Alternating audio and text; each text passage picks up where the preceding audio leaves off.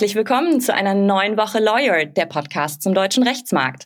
Ich bin Katharina Gangnus, selbst Rechtsanwältin und juristische Personalberaterin und spreche hier mit Juristen aus allen Branchen und Berufsgruppen über ihren Werdegang, was sie antreibt und warum sie heute das machen, was sie machen.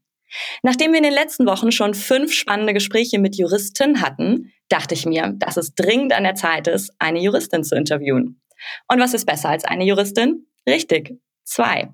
Diese Woche gibt es daher kein Wake-up-Call, sondern gleich zwei spannende und ganz unterschiedliche Insight-Episoden, die miteinander sogar durch ein konkretes Netzwerk verbunden sind. In der ersten dieser beiden Episoden darf ich heute Anahita Thoms, Partnerin bei Baker McKenzie in Düsseldorf, begrüßen.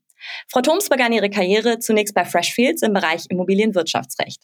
Bei Baker hat sie seit 2017 die Praxisgruppe International Trade aufgebaut und leitet diese. Die Praxisgruppe wurde erst vor ein paar Wochen im Rahmen der Juve Awards zur Kanzlei des Jahres im Bereich Handel ausgezeichnet. Sie gilt als führende Expertin in den Bereichen Compliance sowie Außenwirtschafts- und Datenschutzrecht und wird hierzu auch häufig interviewt, zum Beispiel von BBC World TV, BBC Radio, NTV, Börsenzeiten, Handelsblatt und der New York Times. Sie hat zahlreiche Auszeichnungen und Preise erhalten und ist nicht zuletzt Mutter von zwei Kindern. Wie sie dahin gekommen ist, wo sie heute steht, warum sie gesellschaftliches Engagement als ihr Hobby bezeichnet und es sie zu einem runderen Menschen macht, warum sie sich selbst nicht als die ideale Ansprechpartnerin für das Thema Work-Life-Balance bezeichnet und besonders welche Relevanz sie in den Themen Nachhaltigkeit und New Work für die Zukunft sieht, darüber sprechen wir heute. Frau Thoms, herzlich willkommen bei Lawyered. Herzlichen Dank, ich freue mich sehr. Ich freue mich auch sehr, dass Sie heute Zeit für mich haben, denn wenn es so stimmt, was ich über Sie lese, dann haben Sie in der Regel einen 14-Stunden-Tag und engagieren sich über Ihre rein juristische Arbeit bei Baker unter anderem, und ich sage ganz bewusst unter anderem, für die deutsch-amerikanische Freundschaft im Rahmen der Atlantikbrücke, für Kinderrechte bei UNICEF und Mitglied des Lenkungsausschusses des Internationalen Menschenrechtsausschusses der American Bar Association. Und ich habe in den letzten Wochen als Vorbereitung auf diese Episode das eine oder andere andere Interview mit Ihnen gelesen, aber ich habe auch einige angeschaut und jetzt habe ich fast das Gefühl, Ihr Arbeitszimmer zu kennen, weil die Themen, die in Ihrem Fokus stehen, auch gerade durch die Corona-Pandemie umso mehr in den allgemeinen Fokus gerückt sind. Das heißt, Sie geben derzeit viele Interviews gerade zu diesem Themenkomplex, richtig? Das stimmt, richtig, ja. Bevor wir über all das im Detail sprechen, fangen wir bei Lawyered immer mit der gleichen Frage an. Und die lautet, warum haben Sie Jura studiert? Ich glaube, das äh, liegt auch so ein bisschen daran, dass wir am Mittagstisch ganz viel über die Bedeutung von Meinungsfreiheit, Versammlungsfreiheit, Rechtsstaatlichkeit gesprochen haben. Ich sage immer wieder, Rechtsstaatlichkeit war und ist kein abstraktes Konzept für mich. Und ich glaube, das hat mich sehr geprägt und ich wollte gerne da mehr wissen, mehr erfahren und äh, habe mich dann tatsächlich mit äh, voller Leidenschaft in das Jurastudium begeben. Sie waren als Schülerin ja schon auf der Highschool in Amerika. Nach dem ersten Staatsexamen haben Sie dann im Referendariat erste Erfahrungen in der Großkanzlei auch schon international gesammelt. Und offensichtlich hat Ihnen das viel Spaß gemacht, denn nach dem zweiten Staatsexamen sind Sie bei Freshfields in Berlin eingestiegen. Sie haben dann dort sechs Jahre verbracht, glaube ich, und waren danach dreieinhalb Jahre in New York bei Freshfields. Seit September 2017 sind Sie jetzt Partnerin bei Baker McKenzie in Düsseldorf. Was hat für Sie die Faszination an der Großkanzlei ausgemacht und wie sind Sie vom Immobilienwirtschaftsrecht zum Außenwirtschaftsrecht gekommen und dort geblieben? Ich glaube, es war nicht äh, Liebe auf den ersten Blick sozusagen oder äh, so, dass ich von Anfang an in eine Großkanzlei wollte. Ich habe äh, mir das im Referendariat angeschaut, fand es spannend und habe dann ganz genau nach dem richtigen Team gesucht. Ich habe mitten in der Finanzkrise bei Freshfields damals in diesem exzellenten Team von, von Schede und Schorling angefangen. Mhm. Wir hatten zu dem Zeitpunkt wenig zu tun. Wie gesagt, die Welt stand vor großen finanziellen Herausforderungen. Ich konnte ja. auch schon damals nicht wirklich die Hände in den Schoß legen und warten, bis, bis Arbeit reinkommt. Und als das Trade-Team in der Kanzlei dann nach Unterstützung fragte, war ich eine von, von drei Associates aus anderen Praxisgruppen, die sich gemeldet haben. Und ich mache alles, was ich mache, mit voller Überzeugung und Elan. Und das Trade-Team hat mich dann nach einigen Monaten engster Zusammenarbeit ganz dezent gefragt, ob ich mir vorstellen könne, rüber zu wechseln. Und nach enger Abstimmung mit dem Immobilienrechtsteam mit einigen bin ich heute noch eng im Kontakt, bin ich dann zum Trade-Team gewechselt Und mhm. weiter ging, ja, das haben Sie ja bereits erwähnt. Äh, ich äh, habe sicherlich viele Compliance-Themen in meinem Leben bearbeitet und unterschiedlichste Investigations in unterschiedlichsten Rechtsgebieten geführt. Aber das Außenwirtschaftsrecht hat es mir angetan. Es ist und bleibt für mich die spannendste Materie. Da ist es komplex, äh, politisch und schnelllebig und diesem Rechtsgebiet werde ich wahrscheinlich und, und hoffentlich mein Leben lang treu bleiben. Also Hochrek Jura in Kombination mit internationalem Arbeiten und einem internationalen Umfeld, das ist das, was Sie fasziniert, oder? Ganz genau, ja, das, das fasziniert mich, mich sehr.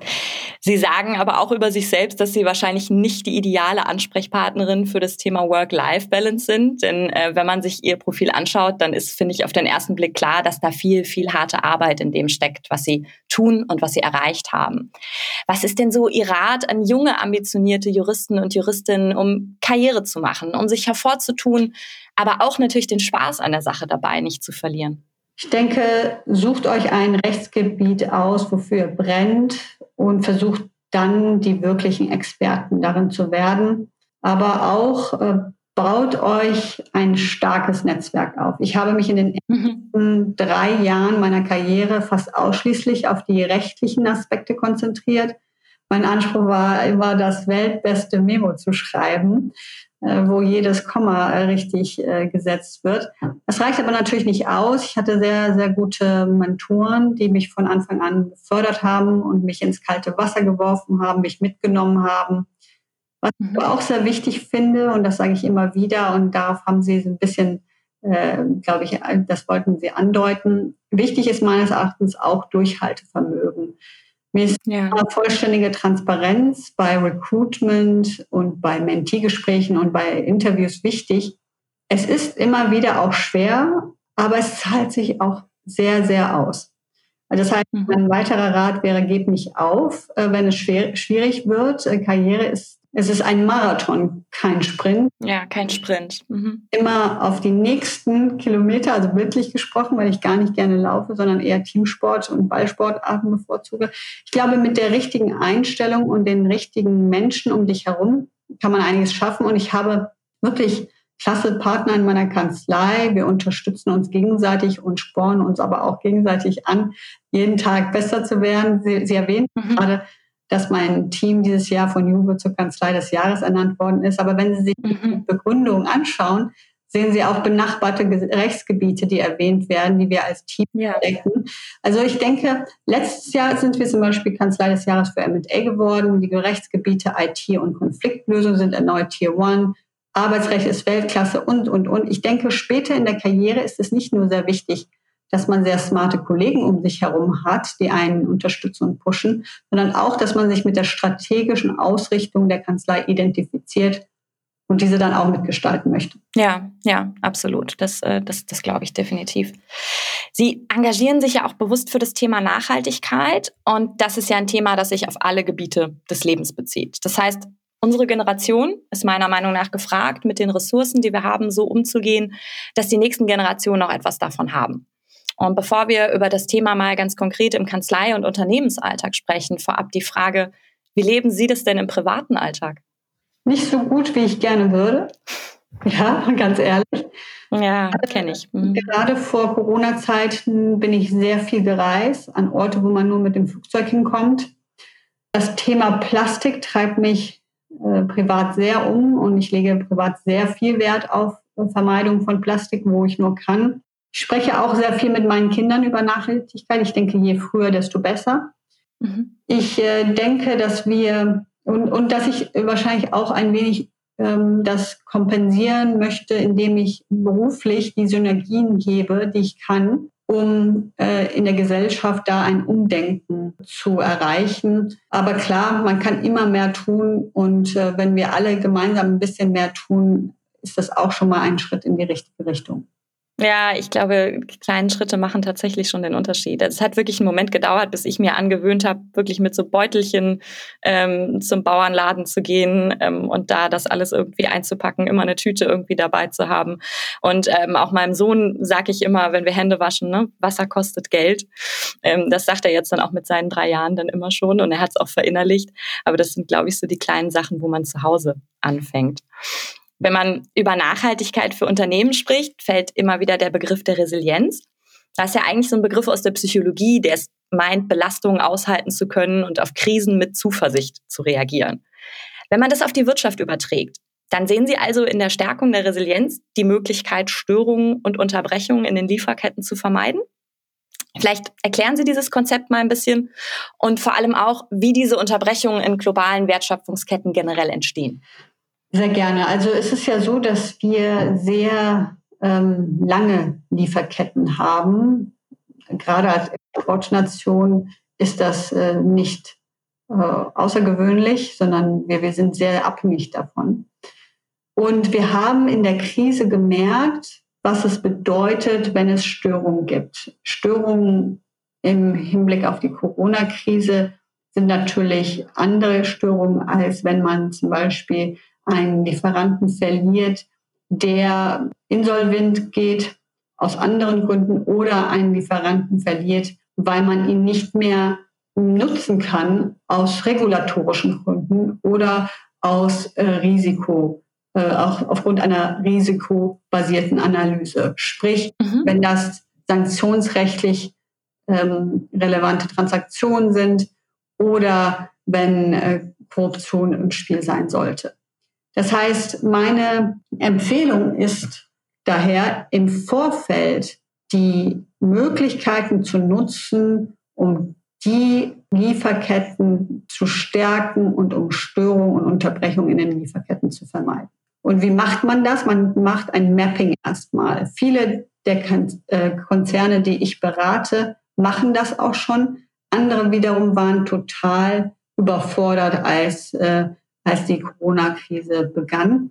Mhm. Das heißt, ein Mapping ist erforderlich, um die globalen Wertschöpfungsketten zu analysieren, zu schauen, wo sind die Schwachstellen und dann reinzugehen und zu gucken, kann ich diversifizieren, kann ich digitalisieren, welche mhm. Möglichkeiten gibt es für mich, kann ich das ein bisschen mehr nach Hause ziehen oder ist das unrealistisch?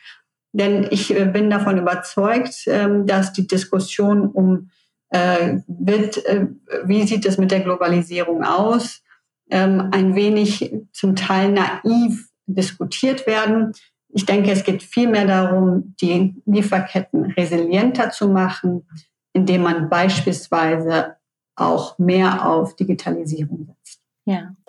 Sie haben es ja schon angesprochen, die Corona-Krise hat einmal mehr verdeutlicht, dass äh, jetzt ein Umdenken erforderlich ist, weil Unternehmen sonst natürlich auch ihre Marktstellung verlieren, wenn ihr Liefer- und Produktionsnetzwerk nicht entsprechend aufgestellt ist. Die Corona-Krise ist ähm, ein Beispiel, Klimawandel, Ressourcenverknappung, demografischer Wandel sind, glaube ich, weitere Beispiele. Ähm, und es macht uns einfach deutlich, dass es hier tatsächlich fünf vor zwölf ist. Sie haben schon Diversifizierung und Digitalisierung angesprochen als äh, entscheidende Faktoren, um das entsprechend zu verbessern. Können Sie exemplarisch noch ein, zwei weitere nennen, die für den Aufbau widerstandsfähiger Wertschöpfungsketten entscheidend sind? Regionalisierung ist zum Beispiel auch ein Punkt, oder? Richtig, also Regionalisierung ist ein anderer Punkt und wie ich angedeutet habe, ist das aber ein, ein besonders schwieriger Punkt, weil wir natürlich sehr abhängig sind von der günstigen Produktion von äh, zugelieferten Vorprodukten. Das heißt, wenn wir diese Vorprodukte nur viel teurer bekommen, weil wir auf Regionalisierung gesetzt haben, wird mhm. natürlich dazu führen, dass wir als Exportnation nicht mehr so wettbewerbsfähig sind. Das heißt, das muss man sich angucken. Bei besonders sicherheitsrelevanten Produkten und Produktionsstätten ist das natürlich ein sehr wichtiger Punkt. Aber es ist kein Allheilmittel, denn im Ergebnis müssen wir schauen, dass wir auch wettbewerbsfähig bleiben. Mhm. Das heißt, insgesamt müssen wir die Lieferketten wahrscheinlich auch so ein bisschen dezentraler aufstellen. Wir müssen schauen, dass wir Organisationen agiler gestalten und letztlich wahrscheinlich auch entsprechende Redundanzen nutzen, um da voranzukommen. Ist das richtig aus Ihrer Sicht? Ja, also ich glaube, was entscheidend ist, ist, dass es nicht eine Lösung für diese komplexe Frage gibt, sondern es spielen viele Faktoren, die wir eben diskutiert haben, aber auch viele weitere ähm, eine große Rolle, und ähm, aber es ist so, dass ich sehe, dass viele Unternehmen jetzt die Gelegenheit nutzen, um ein richtiges Mapping durchzuführen. Mhm. Was hat denn New Work für Sie persönlich damit zu tun? Und wo fängt das an und wo hört das auf? Also New York, New, Work, aber auch New York. New York natürlich auch. Nächste Woche umso mehr. Spielt immer eine Rolle. Ähm, spielt eine große Rolle, finde ich insgesamt, wenn man sich anschaut, wenn wir über Nachhaltigkeit sprechen, wenn wir über die Fragen sprechen, wie äh, stellt sich die nächste Generation die Zusammenarbeit vor, wie können wir gemeinsam sicherstellen, dass ähm, es, wie, wie ich sage, Intergenerational Exchange gibt. Ich persönlich äh, bedeutet New Work vor allem Flexibilität. Mhm. New Work so ein bisschen für sich unterschiedlich, aber worauf ich sehr viel Wert lege für, für uns als, also als Kanzlei, aber auch für meine Generation ist Flexibilität und, äh, wie wir auf Deutsch sagen, Nimbleness. Ja, also mhm. uns, wenn wir über Nimbleness sprechen, die Fähigkeit, schnell zu reagieren auf bestimmte sich verändernde Faktoren. Und das bedeutet auch, dass wir uns mehr einstellen müssen auf die Bedürfnisse der nächsten Generation. Und wenn es um Flexibilität geht, kann ich sagen, dass unsere Kanzlei sehr, also ich würde unsere Kanzlei als Vorreiter bezeichnen, weil wir sehr stark darauf achten, dass unsere Mitarbeiterinnen und Mitarbeiter, unsere Kolleginnen und Kollegen tatsächlich flexible Modelle haben können, wenn sie bei uns starten. Also äh, von, von einem Agile Working, äh, Home Office, aber auch der Möglichkeit zu sagen, ich möchte in einen Alternative Track gehen, möchte gar nicht Partner werden, aber trotzdem an extrem spannenden Mandaten mitwirken das heißt, da legen wir extrem viel Wert drauf und ich merke auch, wie sehr, wie gut das bei den Bewerbern ankommt. Mhm. Das heißt, Sie schaffen flexible Rahmenbedingungen, damit die exzellenten Kollegen die nächsten Schritte machen können und natürlich auch den Anforderungen des herausfordernden Alltags in der Großkanzlei, ganz besonders in diesem Fall bei Baker, gerecht werden. Wenn man das konsequent weiterdenkt, ähm, heißt es für mich aus meiner Beraterperspektive, dass man schon beim Recruiting nicht nur Wert auf Qualifikation und Motivation der Bewerber legen sollte, sondern auch auf Persönlichkeitsmerkmale und Diversität. Wie stark beobachten Sie das bei den Kanzleien? Was gefällt Ihnen daran und was könnte man aus Ihrer Sicht noch verbessern? Also ganz klar ist, dass die Zahlen immer noch sehr, sehr schlecht sind, mhm. um es mal milde auszudrücken. Ähm, die Zahlen, wenn es um Führungspositionen geht in Kanzleien, Partnerposition geht in Kanzlei, mhm. sind nicht gut und das sollte man auch nicht schönreden. Was aber, weil wir das zum Thema New Work gerade sprechen, sich sehr positiv verändert hat, in meinen Augen, wenn ich an, mir anschaue, ich habe vor ungefähr 13 Jahren als Anwältin angefangen, da muss man schon sagen, dass wir sehr weit gekommen sind und das macht mir Hoffnung für die Zukunft. Wenn ich mir anschaue, Modelle wie man kommt aus dem Mutterschutz zurück und die Kolleginnen kommen mit 70 Prozent zurück. Die Erwartungshaltung, dass die Frauen nach der Geburt ihrer Kinder zurückkommen, das wird mehr und mehr selbstverständlich in anderen Regionen dieser Welt. Ich habe in den USA gearbeitet, lange Zeit, ähm, habe dort meine Tochter zur Welt gebracht. Da war es ohnehin sehr selbstverständlich, dass ich zurückkomme.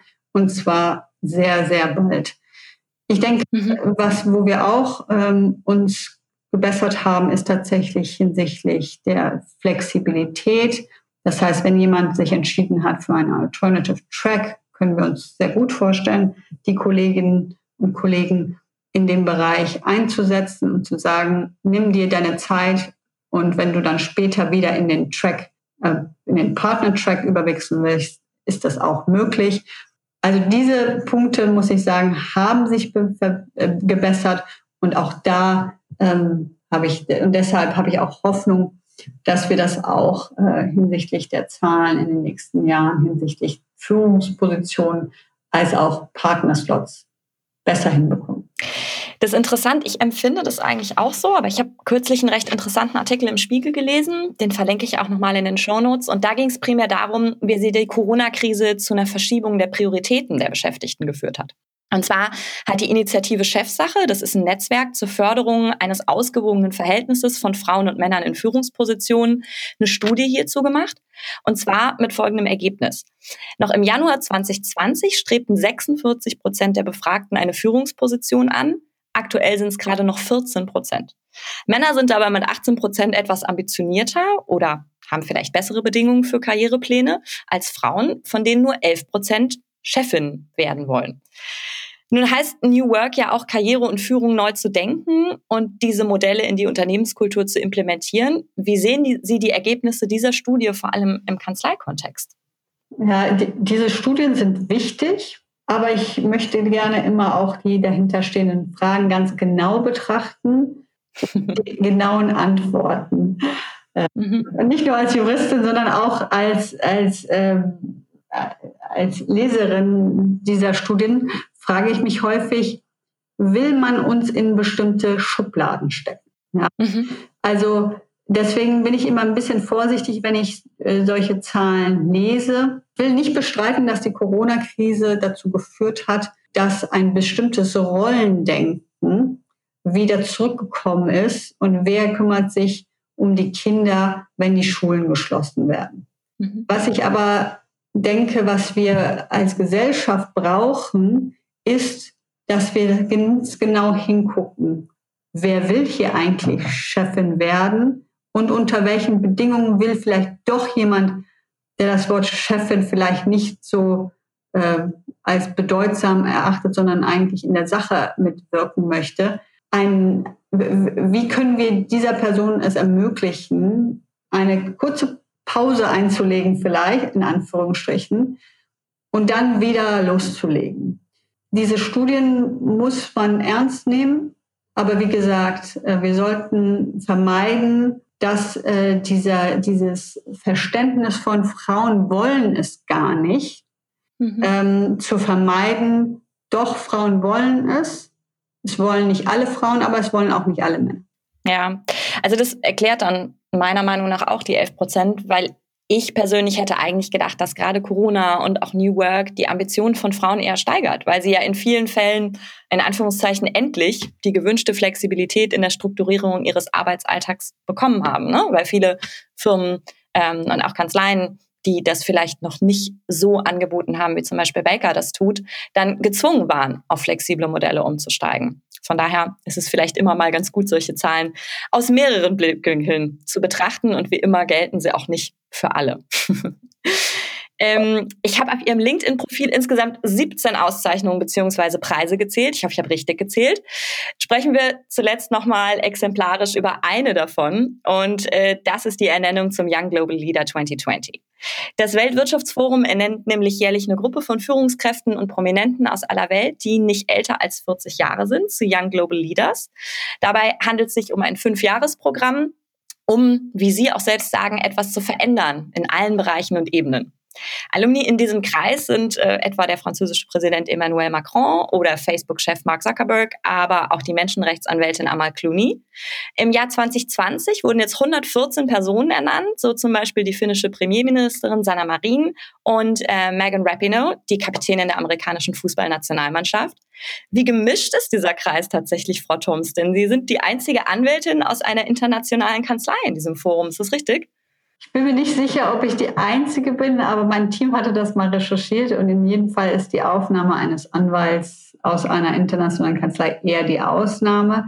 Also der, der Kreis ist definitiv sehr, sehr divers und das macht es besonders spannend. Die interdisziplinäre und überregionale Ausrichtung ist, was meines Erachtens den Young Global Leaders Kreis wirklich sehr, sehr besonders macht. Mhm.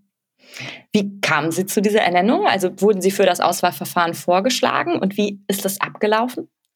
Ja, es ist richtig, man muss nominiert werden und es ist ein aufwendiger Prozess. Äh, man muss viele Unterlagen einreichen und Interviews führen. Die sind schon sehr, sehr gut vorbereitet. Ähm, das heißt, es ist aufwendig, aber es hat sich gelohnt. Es ist wirklich ein fantastisches Netzwerk. Ich habe gerade mit einigen Young Global Leaders, äh, darunter Ludovic Supran, der, der Chief Economist bei der Allianz ist und Fabio Ziemsen, CEO der Metro-Tochter NX Food, einen Brief im Namen von YGLs an die New York Times geschrieben, wo wir über die negativen Auswirkungen des Brexits sprechen. Ich habe in der kurzen Zeit bereits ein, also ich bin ja jetzt gerade erst vor ein paar Monaten ernannt worden, einen Workshop zum Thema Sustainability beim Annual Summit des äh, WEF, äh, der, der, der Young Global Leaders, einen Workshop zum Thema Sustainability geführt, äh, habe mhm. ein, eine Videobotschaft zum Thema The Great Reset mitgebracht habe äh, Professor Schwab im, im Plenum Fragen stellen dürfen. Wir planen gerade eine Veröffentlichung zum Thema Leadership Post-Covid-19 mit 17 weiteren YGS und, und also das, das WEF macht einen sehr guten Job. Ähm, auch ganz kurz nach, äh, nach Ernennung wird man wirklich eingebunden. Das ist schon ein sehr, sehr tolles Netzwerk. Mhm. Normalerweise würden Sie sich aber auch ab und an mal treffen. Ne? Also Sie zum Beispiel dieses Programm, das Sie angesprochen haben, Sustainability Leadership, das glaube ich ein Programm von Harvard. Ähm, da würde man normalerweise hinreisen und sich mit den Leuten persönlich austauschen. Dann ist diesmal alles digital und hoffentlich im Laufe dieser fünf Jahre äh, treffen Sie den einen oder anderen da doch nochmal persönlich, oder? Ja, ganz genau. Also dieses Programm, ähm, es gab ein Programm, das, äh, wo, wo wir eingeladen worden sind, das sogenannte Stanford Executive Education-Programm zum Thema Sustainability. Das wurde tatsächlich per Zoom gemacht. Und mhm. ähm, aber ich, ich denke, man muss die Situation immer nehmen, wie sie, wie sie kommen. Und ich merke, dass, dass wir trotz, trotz der Zoom-Situation wirklich bonden und uns gegenseitig kennenlernen und uns dann auch zum Essen treffen und in gemeinsamen äh, WhatsApp-Gruppen und, äh, und Chats sind. Das ist äh, alles nicht ideal, aber es klappt trotzdem sehr gut. Prima. Dann wünsche ich Ihnen dabei weiterhin viel, viel Spaß. Ähm, Teil meines Konzepts hier bei Laureate ist, und wir kommen damit auch schon fast zum Ende, dass jeder Gast eine Frage an den nächsten ihm bzw. ihr noch unbekannten Gast stellen darf. Der, diejenige ist auch Jurist. Und das können Fragen aus allen Lebensbereichen sein. In meiner letzten Episode habe ich mit Dr. Nikolai Vogel, dem General Counsel der Hugo Boss AG, gesprochen. Und er hatte folgende Frage an Sie. Mit dem Wissen von heute, würden Sie nochmal Jura studieren? Da hatten Sie aber einen sehr coolen Gast unserer Zunft. Ja, das Interview war großartig, ja. ja. Und meine Antwort an Nikolai ist selbstverständlich. Das weiß er aber wahrscheinlich auch. Ja, ja, natürlich. Er wusste aber nicht, dass Sie der nächste Gast sind. Ach so, ja. Ja, also ja. antworten Sie ihm gerne, selbstverständlich. Selbstverständlich.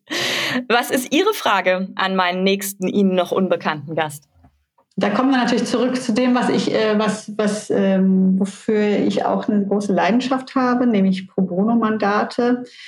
Mhm. Frage dann an den nächsten Gast wäre, sollten wir in Deutschland nicht uns mehr in Pro Bono-Mandaten einbringen? Okay, die gebe ich sehr gerne weiter.